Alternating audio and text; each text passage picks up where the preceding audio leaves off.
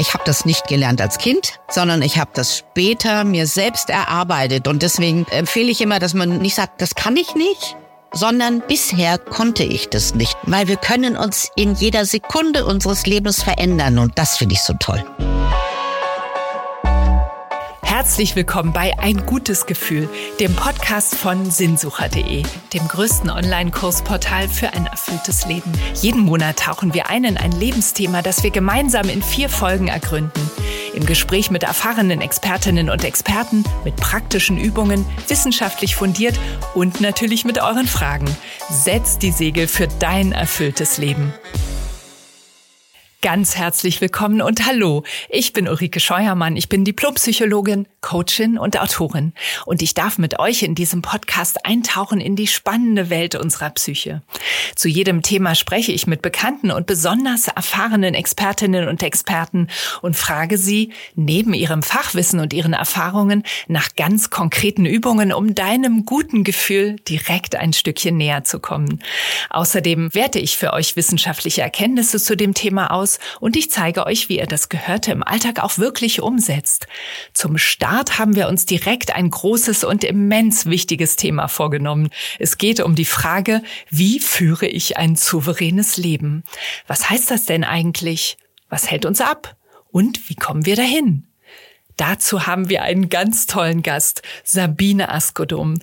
Ich bin sehr glücklich, dass du da bist, liebe Sabine. Ich hatte mich auch vorher schon riesig auf dich gefreut. Danke dir, liebe Ulrike. Freue mich sehr. Kurz schon mal vorweg für euch. Sabine Askodum ist der Meinung, ein souveränes Leben kann man lernen. Was sie genau damit meint, das erklärt sie uns in dieser heutigen ersten Folge von Ein gutes Gefühl. Liebe Sabine, wir kennen uns ja schon sehr lange, seit ungefähr 15 Jahren. Und du hast mal zu mir gesagt, dass die Festlegung auf ein einziges Expertenthema dir nicht entspricht. Denn du entwickelst dich ja ständig weiter und damit auch die Themen, die dich interessieren. Ein paar Dinge möchte ich aus dieser Vielfalt erwähnen. Und um bei deiner Vorstellung nichts Wichtiges zu vergessen, habe ich mir ein paar Notizen gemacht. Du bist 1953 geboren, so dass wir in diesem Jahr hier im Podcast gerade 70 Jahre Lebenserfahrung von dir haben. Du bist eine wirkliche Vorreiterin in der Coaching-Szene, bildest Coaches auch selber aus und zählst zu den großen deutschen Keynote-Speakern, hältst Vorträge auf großen Bühnen vor tausenden Zuhörenden. Und du warst außerdem dein Leben lang gesellschaftlich engagiert und bist dafür mit dem Bundesverdienstkreuz am Bande ausgezeichnet worden. Und bei dem, was du alles machst, lässt du uns ja nicht nur an deiner enormen fachlichen Expertise teilhaben, sondern auch immer sehr persönlich an den Erfahrungen aus deinem bewegten Leben. Ich bin neben allem, was ich gerade erzählt habe, schon immer sehr beeindruckt von deiner klaren, direkten, gleichzeitig so lockeren und humorvollen Art. Und ich kenne dich dabei so, dass du immer einen sehr starken Auftritt hast, bei dem klar ist, dass du auch durchsetzt, was dir wichtig ist. Und du orientierst dich nicht so sehr an anderen, sondern machst dein eigenes. Und genau das ist natürlich für unser Thema in diesem Monat, souverän leben, eine enorm wichtige Eigenschaft, denn wir wollen ja auch unseren Zuhörerinnen und Zuhörern Zuhörern helfen, eine solch souveräne Haltung zu entwickeln oder zu verstärken. Wenn ich selber nicht souverän wäre, wäre es ganz schön blöd, über das Thema zu reden, finde ich. Genau, und das finde ich eben auch so großartig mit dieser langen Lebenserfahrung. Du bist schon so lange im Geschäft. Also wenn dann du kannst dieses Thema enorm gut vermitteln und eben auch sehr glaubwürdig, weil du selber so stark lebst. Ja, das habe ich gelernt. Und das ist ja das, die gute Nachricht vorweg, einfach mal, bevor wir ins Detail gehen. Ich habe das nicht gelernt als Kind. Ja. Sondern ich habe das später mir selbst erarbeitet. Und deswegen äh, empfehle ich immer, dass man, dass man nicht sagt, das kann ich nicht, sondern bisher konnte ich das nicht. Ja. Weil wir können uns in jeder Sekunde unseres Lebens verändern. Und das finde ich so toll. Und da haben wir eigentlich schon einen kleinen Vorgriff auf später, denn es wird sicherlich auch noch um Sprache gehen. Ja. Also wie können wir Sprache so nutzen, dass wir uns damit bestärken für ein souveränes Leben? Ja, und ähm, du hast, das habe ich glaube ich noch gar nicht erwähnt, du hast enorm viele Bücher geschrieben. Du bist Buchautorin, mehrfache absolute Bestseller, auch Spiegel-Bestseller-Autorin. Wie viele Bücher sind's inzwischen? Ich glaube, es sind 36. 36? 36 ist es gerade rausgekommen, ja. Das alles ist enorm produktiv und wirkt von außen schon mal sehr selbstbestimmt und das lebst du auch von innen. Und ich bin enorm gespannt darauf, wie wir das Gespräch heute entwickeln, damit alle, auch unsere Hörerinnen, sehr davon profitieren können, Sabine. Und erzähl doch mal ein wenig zu Beginn, wie du eigentlich souverän Leben definierst. Was, was ist das überhaupt für dich? Was bedeutet das? Also der Souverän in einer Gesellschaft ist ja der Herrscher oder die Herrscherin. Und so übertrage ich das auf unser eigenes Leben. Wir herrschen über unser eigenes Leben. Und herrschen heißt bestimmen. Also, was sagen die Kinder im Kindergarten? Ich bin der Bestimmer. Und ich finde, wir sollten auf unser Leben hin sagen können, ich bin der Bestimmer, ich bin die Bestimmerin meines Lebens. Und das heißt, ich bestimme, wie ich leben möchte, mit wem ich leben möchte, mit wem ich arbeiten möchte, für wen ich arbeiten möchte. Ich bestimme, ob ich gute Laune habe oder schlechte, ob ich freundliche Stimme habe oder auch mal richtig wütend werden kann. Und diese Souveränität ist für mich die höchste Freiheit, die ich mir vorstellen kann. Ja. Und die lebst du und du hast aus deiner langen Erfahrung dafür eine Metapher oder ein Bild oder etwas, ein, ein Hilfsmittel, um sich so fühlen zu können. Erzähl darüber mal was. Das, äh, ich denke, du sprichst die Königin genau. an. ja. ja, also ich finde schon, dass gerade wenn wir auf Frauen gehen, und meine Bücher richten sich irgendwie zu 90 Prozent an Frauen und ich sage mal an Männer, die mit starken Frauen zusammenleben. Ähm, äh, diese, diese innere Königin zu finden, das ist ja ein Zeichen für souverän. Also die Königin ist ja quasi dann auch der höchste, die Herrscherin in einem Staat, und die innere Königin heißt, dass ich mich als diese Bestimmerin, diese Königin fühle. Und das tun wir ja nicht immer unbedingt schon in der Kindheit. Also wir haben ja oft eher gelernt, sei sittsam und bescheiden, dann kann nicht jeder leiden. Und diese Königin ist nicht bescheiden und nicht sittsam, sondern die macht, was sie für richtig hält. Das heißt nicht, dass sie eine böse Königin ist. Ne? Also ich scheuche keine Leute umeinander als Königin, aber diese Freiheit des Entscheidens, das beinhaltet für mich die Königin. Und, und so eine Königin hat ja eine Krone auf. Und in meinen Seminaren nehme ich diese Krone, ich habe mir eine Krone gekauft ja. und die nehme ich dann gerne mit. Und die lasse ich dann Teilnehmerinnen zum Beispiel aufsetzen. Und es ist so faszinierend, wie sich sofort die Haltung einer Frau verändert, wenn sie diese Krone auf dem Kopf hat. Ja. Und das ist ja nicht nur eine äußere Geschichte, sondern es ist ja mal ein Kennzeichen der inneren Veränderung. Und um diese innere Veränderung geht es in diesem Sinnsucherkurs und geht es in einen Großteil meiner Arbeit. Ja. Und solche Hilfsmittel könnte man sagen, so etwas wie eine Krone hilft dabei, ganz plötzlich vom Moment des Aufsetzens an ein ja. anderes inneres Gefühl zu entwickeln und überhaupt für viele sicher erstmal kennenzulernen, weil du sprichst mhm. die Kindheit an. Die meisten Frauen haben als Kind Prinzessin gespielt, aber nicht Königin. Ja. Und wir haben so diese Sissi immer als Vorbild. Oh, diese Sissi, die ist immer so hoch und und ah, und sie schreitet und sie zieht sich schön an und sie erwartet, dass aber auch der Herr Kaiser alles für sie tut. Und ich glaube, von diesem Prinzessinnen-Gedanken sollte man sich als erwachsene Frau verabschieden. Prinzessin immer von das andere mir das Glück schenken, dass andere mir gut tun, dass andere mir die Türen öffnen. Das ist ja schön, wenn das passiert. Dann freuen wir uns über Unterstützer und Unterstützerinnen. Nur die Königin hat noch mal einen anderen Anspruch. Die sagt, ich will, ich werde, ich tue. Und da ist der große Unterschied. Nicht ich warte darauf, sondern ich mach's selbst. Ich öffne mir die Tür.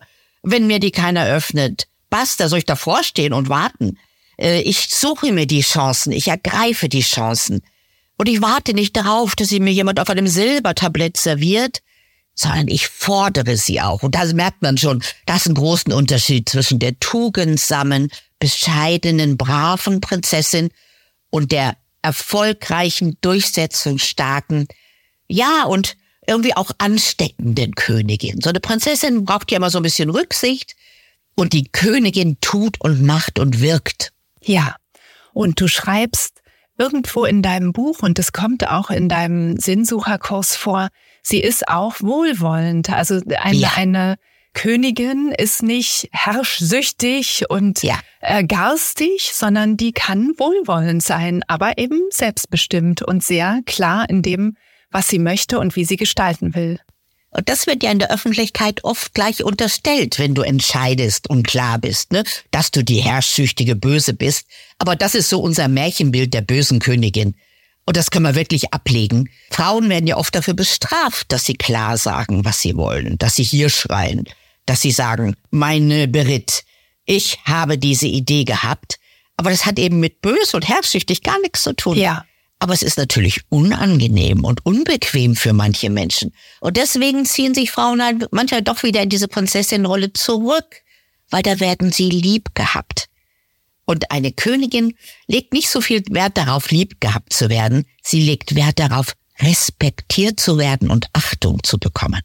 Großer Schritt. Ja, und ich glaube, was du gerade gesagt hast, ist ein enorm wichtiger Schlüssel für ganz viele, ähm, weil das hat so viel mit Beziehungen zu tun und wir wachsen in Beziehungen auf und auch heute sind wir in Beziehungen und wenn wir Angst haben, unsere vielleicht wichtigsten oder nächsten Beziehungen irgendwie zu verprellen oder sogar zu verlieren, weil wir uns anders verhalten, dann werden wir es, werden wir uns schwer damit tun, es zu machen. Und so sind wir ja auch aufgewachsen und das ist etwas, was mich sehr interessieren würde bei dir, Sabine.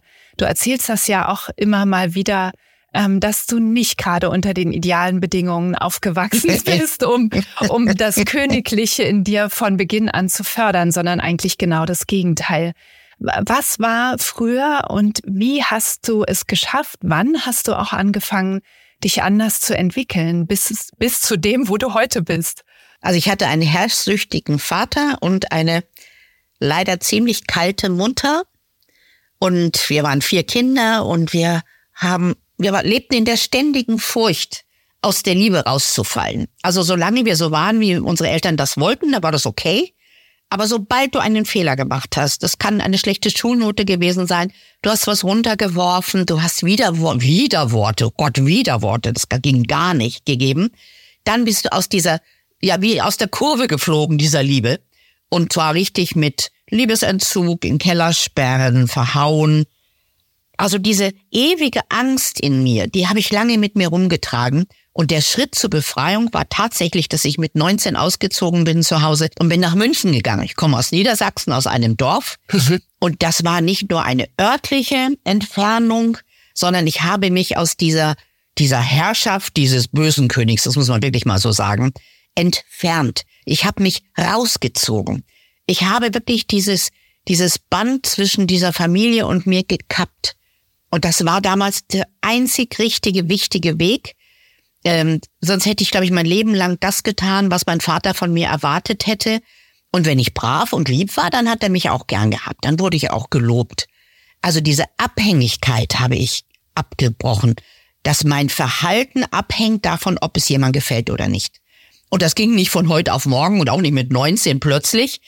Aber dieses Leben in München, was hart war für mich, so als Dorfkind, Ausbildung an der Deutschen Journalistenschule, dann erste Anstellung als Journalistin, äh, das war schon, das waren harte Lehrjahre. Ich habe viel gelernt, habe viel eingesteckt auch.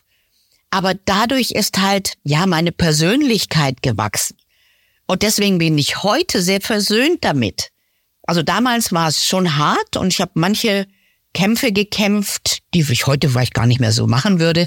Aber diese Kämpfe haben mir geholfen, meinen eigenen Willen zu stärken, mich zu erleben als stark und nicht als schwach.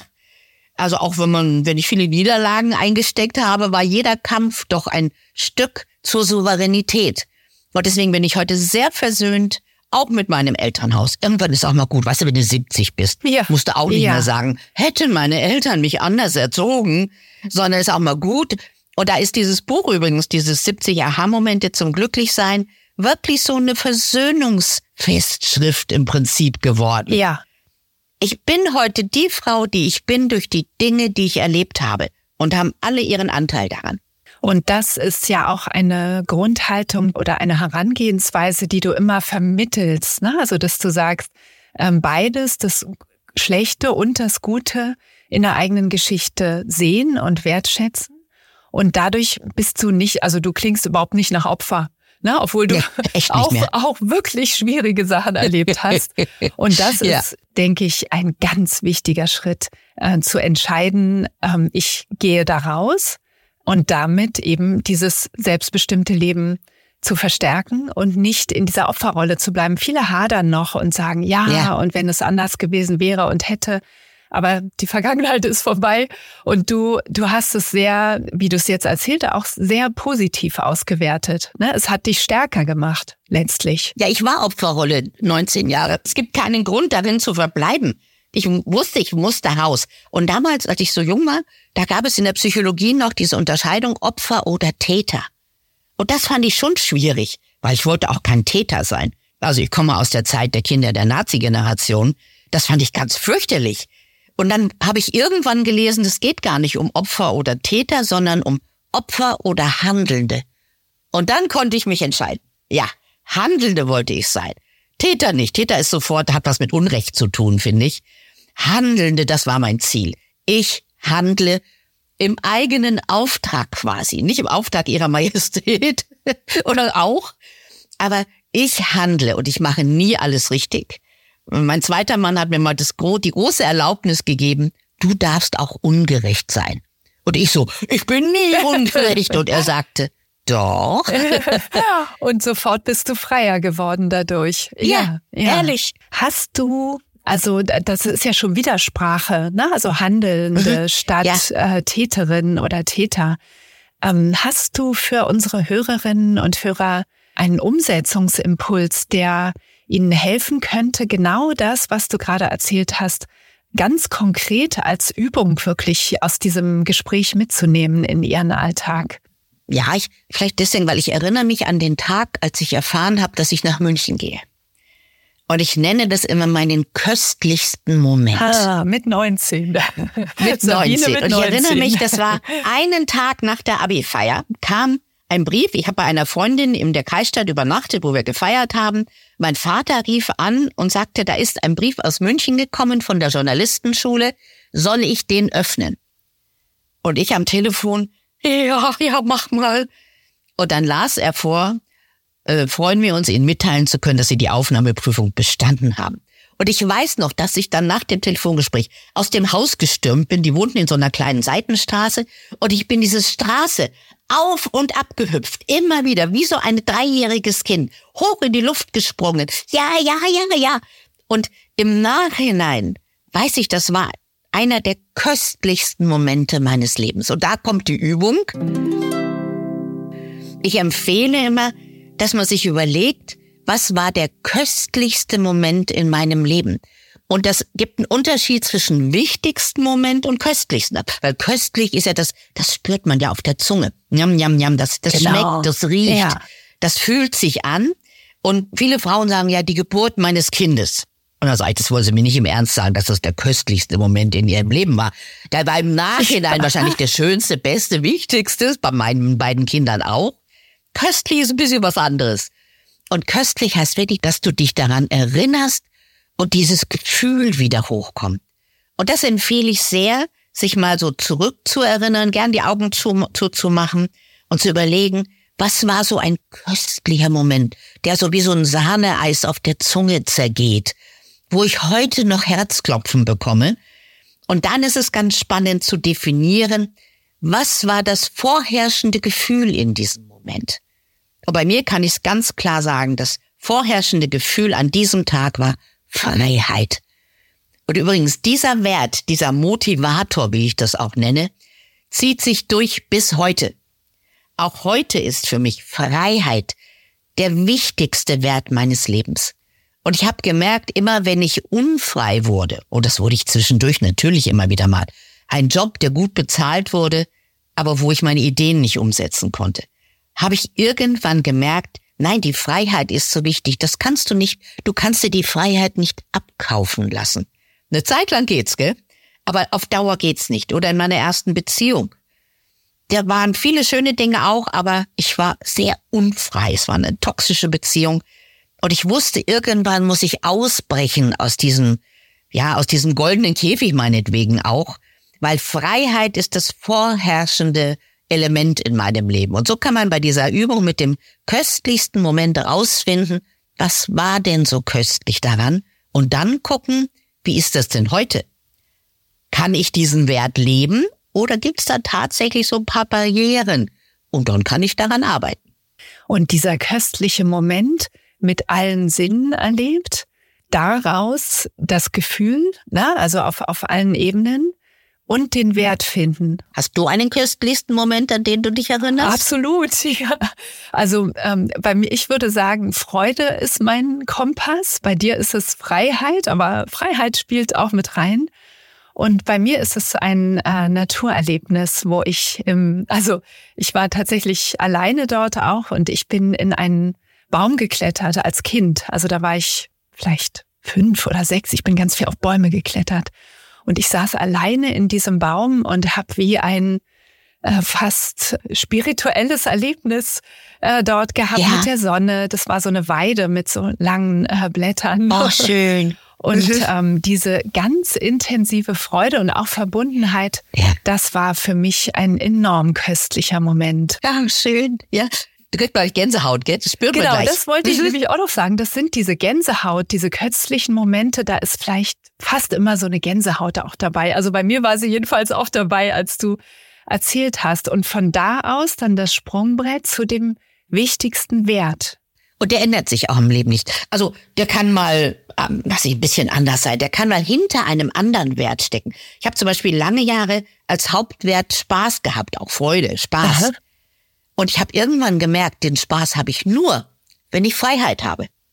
Also wenn ich die Freiheit habe zu entscheiden, das zu tun, was ich machen möchte, ich selbst sein zu dürfen, dann kann ich auch Spaß haben. Also so, ähm, ja, hängen die, auch diese Werte ja ganz eng beieinander, wie du mhm. sagst, da diese, dieses Gefühl der Freude ist ja dann auch verbunden mit, ich weiß nicht, Handlungsfreude, mit Tun, mit Machen, und so hängt zusammen, aber es ist ganz spannend mal rauszufinden, was ist denn so, so der Hintergrundwert, der immer mitschwingt. Ja, und Sabine, mit dem Handeln, da haben wir gleich noch ein wichtiges Stichwort.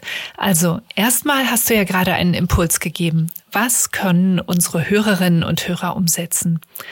Und bei sinnsucher.de hast du einen Online-Kurs veröffentlicht und dort gibst du mit den Zusatzmaterialien viele Hilfestellungen auch in schriftlicher Form. Und daraus stellen wir euch hier ein Arbeitsblatt zu der Übung Mein köstlichster Moment zur Verfügung. Es ist abrufbar auf sinnsucher.de slash podcast und den Link findest du auch in den Show Notes. Und das ist ja überhaupt auch eine Grundidee von dir, natürlich bei unserem Thema souverän leben, aber auch bei allem anderen, was du vermittelst, das Tun.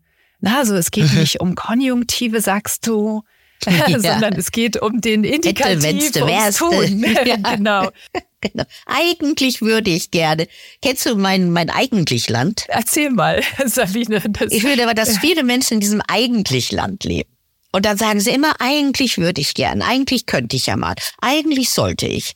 Aber das eigentlich verhindert es. Und ich, deswegen empfehle ich immer den Umzug aus dem, vom Eigentlichland in die Stadt Thun. Es gibt ja in der Schweiz eine Stadt Thun, die hat aber nur ein Haar dazwischen. Und in meiner Stadt Thun mache ich's. Und ich probiere es aus. Und manchmal scheitere ich und manchmal kriege ich eins auf die Schnauze. Aber es ist immer noch besser, als in diesem doofen Eigentlichland zu verbleiben und immer nur davon zu träumen, etwas zu tun. Äh, und dieses sich ausprobieren, an Grenzen stoßen. Ich finde, das ist für mich Erwachsensein. Das andere ist so Kindheit, ne? Oh, wenn ich mal groß bin, dann mache ich das. Und ich finde, als erwachsener Mensch, als erwachsene Frau, sollten wir es ausprobieren. Weil wir erweitern unsere Komfortzone, wir erweitern unsere Erfahrung. Unsere Weisheit, wie kriegen wir denn Weisheit, wenn man immer nur daheim auf dem Sofa sitzt und träumt? Das geht nicht. Weisheit kommt durch Tun. Ja, es geht nicht ohne. Na, so dieses, was wir jetzt machen, darüber sprechen, nachdenken, auch Impulse geben, es muss immer zusammengehen mit dem Umsetzen. Und wie hilfst du Menschen dabei, die immer noch in diesem eigentlich Land sind. Na, das ist ja auch nicht leicht, dieses Land zu verlassen ja. und in die Stadt tun äh, zu, zu reisen. Nee, braucht man manchmal einen Schubser. Ja, ne? und wie, mhm. wie gehen diese Schubser? Wie gibt man sich selber diese Schubser? Wie können einem andere dabei helfen? Wie hilfst du dabei? Ja, stimmt. Das ist eigentlich gerade eine schöne Beschreibung von Coaching. Ja. Schubsen. Liebevoll schubsen, ganz liebevoll, ganz zart, ganz vorsichtig. Also nicht mit Gewalt, los, mach jetzt, sondern so die Stupser zu geben, schau mal dorthin. Und eine Übung, die ich da sehr gerne mache, nenne ich das Ressourcenschatzkästchen. Genau, so ist das Wort. Ressourcenschatzkästchen heißt, dass ich erkenne, was ich mit mir trage, welche Kraft ich in mir habe, welche Stärken ich in mir habe. Und das geht ganz einfach. Du brauchst eigentlich nur ein Blatt Papier, einen Stift und du schreibst mal auf so zwischen 15 und 20 Erfolge, die du mal in deinem Leben hattest. Und Erfolge setzt sich ganz niedrig an. Schule abgeschlossen kann ein Erfolg sein. Schule abbrechen kann übrigens auch ja. ein Erfolg sein, wenn es das Richtige war. Ähm, Führerscheinprüfung bestanden, eine Sprache gelernt, in eine andere Stadt gezogen, eine Beziehung angefangen, eine Beziehung beendet. Das sind alles kleine Erfolge, das erreicht, in der Arbeit das und das geschafft, äh, mich beworben, angenommen worden sein, eine Arbeit verlassen, weil ich merkte, ich komme da nicht weiter. Also was wir so erlebt haben, schreibt man so untereinander auf, nur in Stichworten, kein Besinnungsaufsatz. Und neben jedem Erfolg schreibst du dann, welche Eigenschaften und Fähigkeiten haben mir geholfen, diesen Erfolg zu erzielen. Und dann kommen da meistens Wörter wie Durchhaltevermögen, Durchsetzungskraft, Fleiß, Hoffnung, äh, Mut, kommt immer wieder Mut, habe ich festgestellt, ähm, Kommunikationsfähigkeit, Gelassenheit. Also man sammelt immer neben jedem Erfolg, was hat mir dabei geholfen, mhm, mhm. und zwar mir aus mir heraus, äh, vielleicht auch Beziehungen, ne? kann ja auch helfen, aber ich habe die Beziehung aufgebaut. Und am Schluss hast du damit eine Liste deiner Ressourcen, deiner Stärken, deiner Eigenschaften. Und das Schöne an dieser Übung ist, diese Ressourcen sind in dir. Du musst also gar nicht erst anders werden, um die Zukunft zu bewältigen, sondern es ist alles da. Du musst es nur nutzen. Und ich erlebe dann bei Menschen, ah, manche weinen, wenn sie das dann vorlesen, weil sie haben sich nie so gesehen. Sie haben sich immer als schwach und, und nicht durchsetzungsstark erlebt. Oder die Erfolge, das kann doch jeder. Kennst du auch, was Frauen so sagen, ne? Mhm. Das kann doch jeder. Glück gehabt. Bäh. Und ich kann dieses Glück gehabt nicht mehr hören. Nein, du konntest etwas, dadurch hast du es erreicht. Quäntchen Glück kann immer dazugekommen sein, klar. Also manche weinen, manche strahlen, manche haben dieses innere sich aufrichten und die meisten sagen, das habe ich noch nie so gesehen. Ja. Und mit diesem Schatz kannst du dann in die nächsten Herausforderungen gehen. Wenn du unzufrieden in deiner Arbeit bist, denk dran, was du alles kannst. Schau mal, was du verändern kannst. Wenn du unglücklich in deiner Beziehung bist, schau mal, was du alles kannst, was du schon geschafft hast. Trau dich. Trau dich es anzusprechen. Trau dich, was zu verändern. Und diese Traute zu entwickeln, das ist das, was uns weiterbringt. Ja, und diese Liste fällt mir noch ein, ähm, wenn das jemandem schwerfällt, die kann ja auch nach und nach entstehen. Ne, man muss ja. ja. nicht hintereinander weg jetzt hier gerade mal 30 Ressourcen oder, oder ähm, Erfolge auflisten, sondern vielleicht nimmt man die am nächsten und am übernächsten Tag wieder zur Hand und über Nacht kommen schon mal wieder ein paar neue Ideen. Oder man fragt eine gute Freundin. Ja, genau. Oder den Bruder. Wie siehst du mich? Und da kommen sowieso noch mal ganz viele. Aber ich habe festgestellt, die, die aus uns selbst hochkommen, sind die Stärkeren. Bei den anderen glauben wir dann wieder nicht. Vielleicht ist es auch nicht, nicht immer ein, ein sozusagen messbarer äußerer Erfolg, sondern auch ganz niedrigschwellig. Ich habe dieses eine Mal Nein gesagt, obwohl es mir so schwer fiel. Oder ich genau. habe ich hab gefragt, ob ich auch mitmachen kann, damals, als ich mhm, noch dachte, genau. ich kann das eigentlich überhaupt nicht und niemand will mich dabei haben. Ja, oder ich habe damals den Jungen, mit dem ich ausgehen wollte, den habe ich dazu ja, gebracht. Genau. Und es wurde zwar später vielleicht nichts draus, aber an diesen Moment sich zu erinnern. Und wie habe ich das damals gemacht? Ich habe all meinen Mut zusammengenommen. Ich habe eine Strategie entwickelt, was wir alles so machen, wenn wir jemanden erobern wollen. Genau so ist es. Also so diese Rückblicke auf die kleinen Erfolge, die bringen uns weiter. Und dann ist es ein echtes Ressourcenschatzkästchen, nennst du das? Ja. Ich mache das wirklich ganz, ich bin ja so ein Haptiker. Ich habe wirklich jede meiner Ressourcen auf ein einzelnes Zettelchen geschrieben und habe mir im Internet so, so ein Kästchen bestellt, so ein Schatzkästchen. Die kann man wirklich bestellen einfach. So wie die Krone. Im, im Spielwarenhandel, genau. Und da habe ich diese Zettelchen reingetan. Und witzig ist, Ich habe immer gedacht, wenn es mir mal nicht so gut geht, dann kann ich danach gucken. Ich brauche das gar nicht mehr, weil ich habe das im Kopf. Also ich weiß, es gibt dieses Kästchen und ich könnte jederzeit schauen. Und das tut Menschen gut. Wenn, also ich finde ja, Rituale sind toll und haptische Sachen sind toll. Weil wenn du es einmal aufgeschrieben und dieses Kästchen gelegt hast, hast du es auch im Kästchen in deinem Kopf. Ja, und dann ist es ein Anker, der sofort an ja. alles erinnert, was drin ist, ohne dass man es überhaupt noch öffnen muss. Yep. Ja, sehr schön. Also vielen Dank für diese Übung. Ich glaube, die wird allen sehr helfen und das macht Spaß. Ja, ich also, kann es nur empfehlen. Ich habe ja jetzt so schon Freude, Lust, ja. das gleich zu machen nochmal. ja, ich habe das neulich mit einer Coaching-Kundin gemacht und die hat gesagt, ich werde dieses Kästchen zu meiner Chefin mitnehmen, weil die hat ein Gespräch mit ihrer Chefin vor sich. Es geht um eine neue Aufgabe, mehr Verantwortung. Und sie sagt, ich glaube, meine Chefin wird das lieben. Und das fand ich total nett. Stell dir mal vor, du gehst zu deiner Chefin und nimmst das Kästchen mit und sagst, hier sind meine Ressourcen drin und ich möchte mehr davon aus, ausleben können. Ich glaube, also wer offen dafür ist, der wird's lieben. Ja, ganz, ganz schöne Idee, das wirklich direkt in der Hand mitzunehmen. Ja, und zu, zu fühlen sogar. Ne? Ich habe da mein Kästchen ja, in der fühlen, Tasche. Das ist es ja. Und, fühlen ja. und zeigen und ja, übertragen. Genau, mhm. genau. Auch zu dieser Erfolgsbilanzübung könnt ihr wieder ein Arbeitsblatt aus dem Online-Kurs abrufen auf sinnsucher.de slash podcast und den Link findest du auch wieder in den Show Notes. Du sagst ja, souverän leben kann man lernen. Mhm. Und ich würde sagen, das ist nicht etwas, was man irgendwann abgeschlossen hat. Auch wenn man schon Königin ist und nicht mehr Prinzessin, dann entwickelt man sich trotzdem immer weiter. Ähm, was sagst du oder wie ist es bei dir? Wie machst du das? Also dieses Verstetigen im Prozess, damit immer weitergehen. Puh, das da fällt mir eine Sache ein. Ich hatte vor drei Tagen, vier Tagen einen Vortrag und ich hatte, habe natürlich immer schön Folien gemacht für meine Vorträge. Und jetzt fällt mir ein, ich stelle mir selbst Herausforderungen. Und ich habe den Veranstaltern gesagt, vergesst das mit den Folien. Ich brauche kein Beamer, ich brauche keine Folien ich halte den Vortrag frei. Erstens lieben Menschen das, wenn man direkt bei ihnen ist und, und ihnen das erzählt und nicht immer auf eine Folie verweist hinter sich. Und zweitens ist es für mich die Herausforderung, dass ich eben keine einstudierten Sätze sage, ich eh noch nie. Aber ich muss dann auch nicht immer denken, was steht jetzt hinter mir auf der Folie? Und ich habe dann eine Stunde lang mit denen geplaudert, würde ich jetzt mal sagen.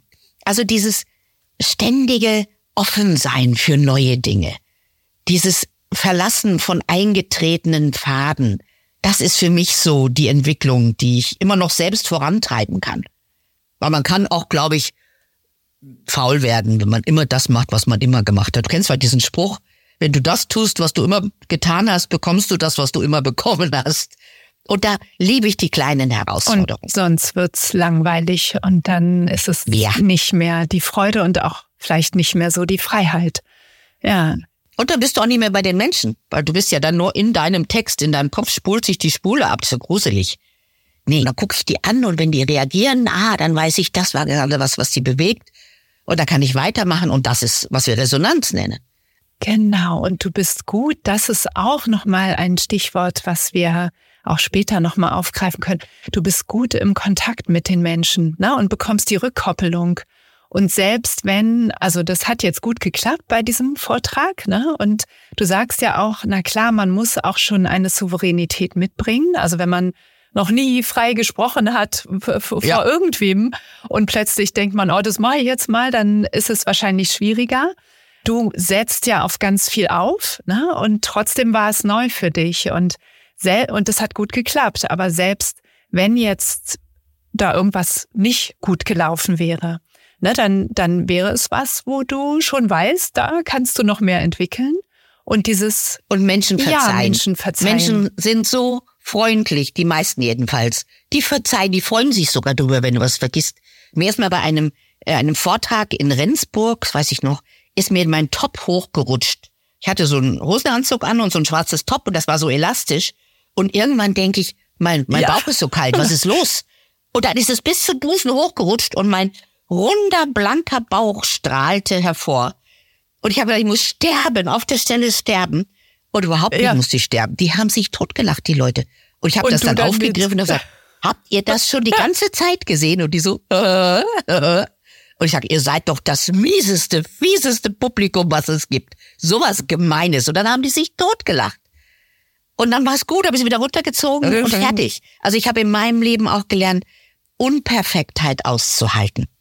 Im Gegenteil, Menschen lieben unperfekte Menschen. Die lieben keine Perfektionisten, die immer alles wissen, die immer alles können, die sich keinen Fehler erlauben. Und das ist auch das, was ich gerne Menschen mitgebe. Sei unperfekt. Weil diese, diese Sucht nach Perfektion nimmt uns die Freude am Tun. Ja. Wir machen viele Dinge nicht, weil wir glauben, wir müssen erst perfekt sein. Und dann darf ich vielleicht. Nein, du wirst besser und besser, indem du Unperfektheit ja. lebst. Und das hast du dadurch, dass du auch so gut damit umgehen konntest, nämlich offen und im Kontakt und auch Du hast ja dann auch selber darüber gelacht oder die auch lachen lassen. Ne? Dadurch hast du den äh, Zuhörerinnen und Zuhörern wahrscheinlich das Wichtigste mitgegeben, was die jemals erlebt haben, nämlich dass sie sehen. Glaube ich auch. Diese große, bekannte und wichtige Keynote-Speakerin, der kann sowas passieren. Und es ist nicht schlimm. Man kann sogar noch locker damit genau. umgehen. ja. Ich glaube, das ist die Erlaubnis für andere. Ich finde, wir müssen unseren Kindern zeigen, dass man nicht perfekt sein muss. Also meine drei Enkelkinder, den sage ich immer wieder, aber in Kartenspielen zum Beispiel. Neulich hat meine Enkeltochter geweint, als sie verloren hat, weil sie einen Fehler gemacht hat. Die ist neun. Und da habe ich ihr gesagt, liebes, du wirst immer Fehler in deinem Leben machen, immer wieder mal. Alle Menschen machen Fehler. Es gibt niemanden, der keinen Fehler macht. Also gewöhn dich dran. Und ich glaube, es hat sie so ein bisschen getröstet. Und das müssen wir unseren Kindern schon klar machen. Ja, du hast einen Fehler in der Deutschnote. Du hast halt eine schlechtere Note gekriegt, weil du Fehler gemacht hast. Guck dir an, was hast du denn falsch gemacht, was kannst du nächstes Mal machen. Und wir, wir werden, glaube ich, leider auch heute noch in der Schule erzogen, keine Fehler machen. Und dann denke ich mir, oh, das ist die beste Voraussetzung für ein Leben. Wenn wir denken, wir dürfen keine was Fehler für ein machen. Stress. Weil dann macht man lieber nichts. Schade. Also klassisches Beispiel, du hast ein Diktat geschrieben, 94 Wörter, vier sind falsch.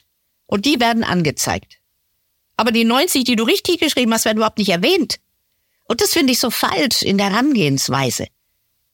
Sondern du sagst, prima, 90 richtig, vier waren falsch, schau mal, dass du vielleicht nächstes Mal nur drei falsch machst. Das wäre für mich Pädagogik. Aber nein, mit Rotstift, ne? Vier Fehler. Ja, ja, und das wiederum hat damit zu tun, wie die wie die Erwachsenen oder die Lehrpersonen damit auch umgehen, ne? Und auch in unserem ja, täglichen. Ja. Wir treffen ja dann eben auch auf Menschen, die auch perfekt sein wollen und die dann vielleicht auch negativ kommentieren. Und das hat dann damit zu tun, mit wem umgibt man sich überhaupt oder mit wem will oh, man ja, zu tun haben. Ja. In meiner Kindheit wurde man noch aufgezogen, wenn man ein, wir hatten ja Unterröcke noch unter Kleidern, wenn man da unten die Spitze sah. Dann haben die anderen geschrien, es blitzt, es blitzt. Also ich denke mir mal, was für eine Wahnsinnskultur, was für eine elende Kultur, in der wir groß geworden sind, viele von uns. Falsch, falsch, falsch. Wenn man mal denkt, was Fußball heute mit jungen Mädchen macht. Du bist in einem Team. Du darfst einen Fehler machen, aber du bist nicht ausgeschlossen dadurch sondern die anderen sagen, komm, es wird schon, mach weiter. Also da hat sich wirklich viel geändert, Gott sei Dank. Und diese Fehlerkultur, da können wir alle was dafür tun, dass Menschen nicht gebrandmarkt werden, wenn sie mal was falsch genau, gemacht haben. Genau, nämlich auch gegenseitig, nicht nur für sich selbst. Ja, gegenseitig vor allem. Ja. Das ist auch etwas, also wir haben ja noch eine Folge zusammen in zwei Wochen, liebe Sabine. Mhm. Und ähm, ich habe ja, du kennst sie noch nicht, aber ich habe ja viele der Fragen oder der Kommentare, die wir eingesammelt haben, schon gelesen. Und es geht ganz viel darum, nicht zu genügen. Also was hindert dich daran, souverän zu leben?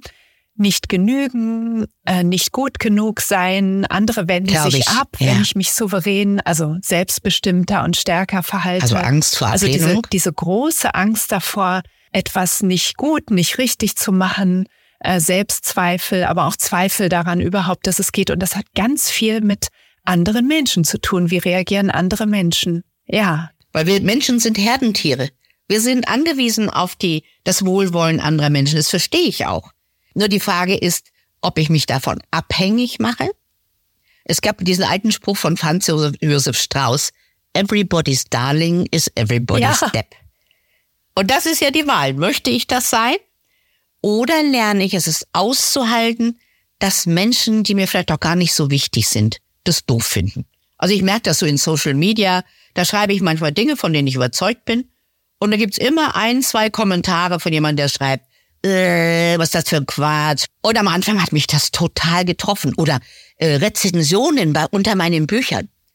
Also jetzt bei dem neuen wieder. Ich habe, glaube ich, über 50 super positive fünf Sterne und eine mit zwei genau, Sternen. Eine nur. ist mindestens dabei, das Und an ich den denke ich dauernd. Ja. Oder die.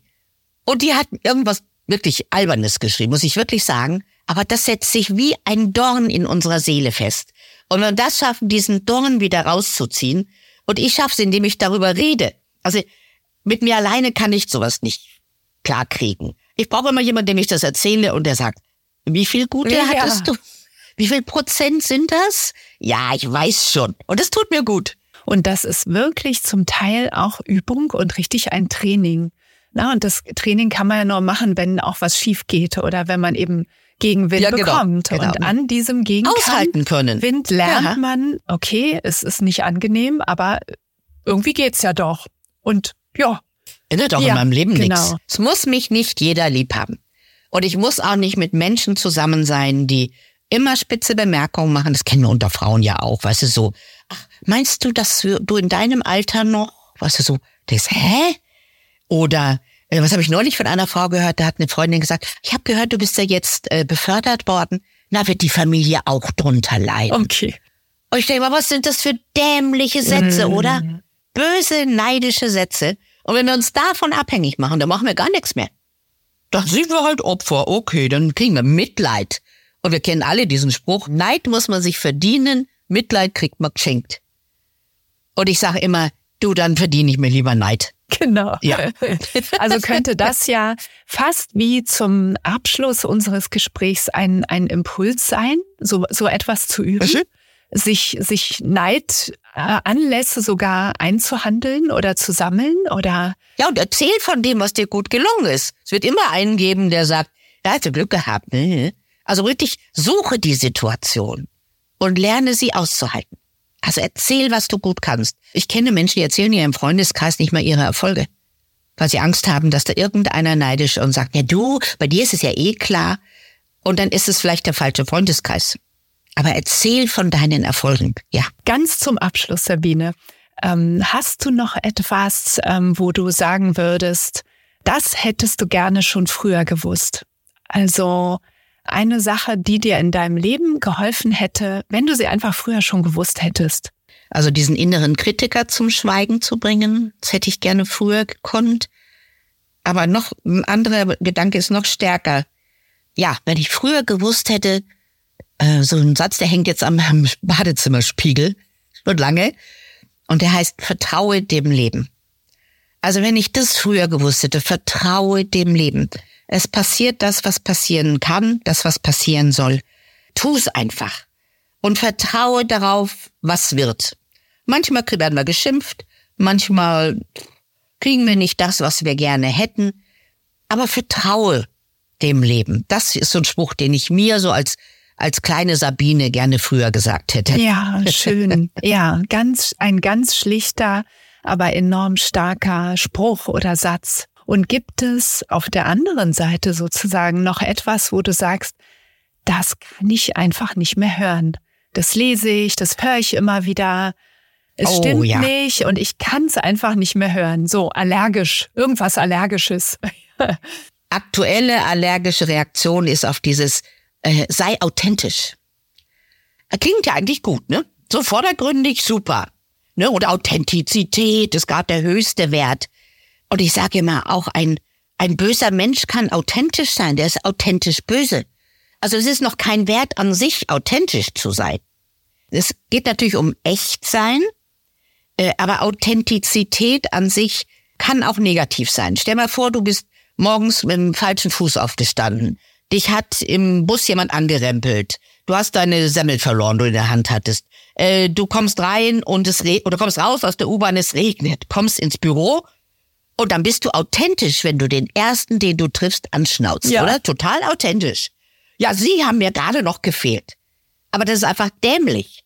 Ich finde, Authentizität braucht als Begleiterin, wie nenne ich das jetzt mal, ja, nennen das mal emotionale Intelligenz. Also ich kann nicht meinen Kunden anschnauzen, weil ich mich gerade geärgert habe. Es wäre authentisch, aber es wäre dämlich. Also deswegen Vorsicht vor dieser reinen Authentizität, die in Verbindung mit emotionaler Intelligenz, glaube ich, ist Wunder. Und dann ist man weiterhin sozial und gut im Kontakt mit anderen ja, Menschen. Ich darf ich sein, muss aber nicht hier um mich schlagen. Ein sehr schöner Impuls. Also da ist ja jetzt schon wieder ein, ein Rat oder ähm, ein, eine, eine Idee drin, wie man es besser machen kann aus diesem, was du nicht mehr hören kannst. Und ich kann das sehr, sehr gut nachvollziehen. Sabine, wir kommen zum Schluss dieser Folge. Und ich danke dir ganz, ganz herzlich. Ich bin, ich habe schon so viel jetzt auf meinem inneren Zettel, was ich gleich ausprobieren werde, auch zum Testen, ganz frisch testen für unsere Zuhörerinnen und Zuhörer. Denn in der nächsten Folge werde ich ähm, das, was wir heute besprochen haben, nochmal mhm. auswerten mhm. und weitere Impulse für die Umsetzung und auch fürs Verstetigen im Alltag geben. Ah, schön. Und in zwei Wochen sehen und hören wir uns wieder. Ich habe die Zuhörerfragen dabei. Also ich habe die, die mhm, Fragen dabei, die wir den Zuhörerinnen und Zuhörern oder den Interessierten gestellt haben. Und da sind ganz wertvolle, kostbare Fragen dabei oder auch Beschreibungen, was sie hindert daran, souverän zu leben. Klasse. Oh, da freue ich mich drauf. Alles Gute und viel Freude und Neues, Souveränes ausprobieren schon jetzt. Freue mich sehr. Danke dir. Bis bald. Bis bald. Tschüss, Sabine. Das war die erste Folge zu unserem Fokusthema Souverän Leben mit Coaching-Ikone Sabine Askodum. Nächste Woche hört ihr dann von mir allein. Ich werde das heutige Gespräch kurz zusammenfassen und die Übungen um weitere praktische Hinweise ergänzen. Außerdem ordne ich die wichtigsten Erkenntnisse in einen wissenschaftlichen Zusammenhang ein, auch mit Studienergebnissen. In zwei Wochen ist dann wieder Sabine Askodom hier zu Gast und beantwortet eure Fragen, die uns zum Thema souverän Leben erreicht haben. Danach kommt in der vierten Folge der Abschluss. Darin helfe ich euch, die neuen Erkenntnisse auch wirklich in eurem Alltag zu verankern, sodass du langfristig in deinem souveränen und selbstbestimmten Leben ankommen kannst.